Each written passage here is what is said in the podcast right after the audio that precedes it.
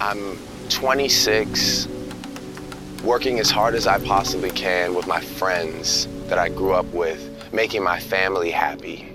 You know, uh, I'm so sick of people saying that uh, that I'm like lonely and emotional and like associating me with this like longing for a woman or Sad lo- guy. Yeah, I hate that, man. It bothers me so much because I don't make you know like. runway 10 wind 100 degrees 10 knots.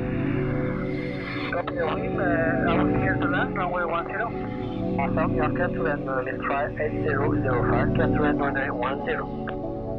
Clear to land, runway 10, and S'il vous plaît, il y a un rappel et feux d'embarquement, je répète bien, un rappel et feux d'embarquement pour tous les passagers retardataires pour le TX 711 à destination de Paris. Reçu d'embarquement immédiat en cours de droit. Ceci le tout dernier rappel. Avant fermeture des portes à la fin.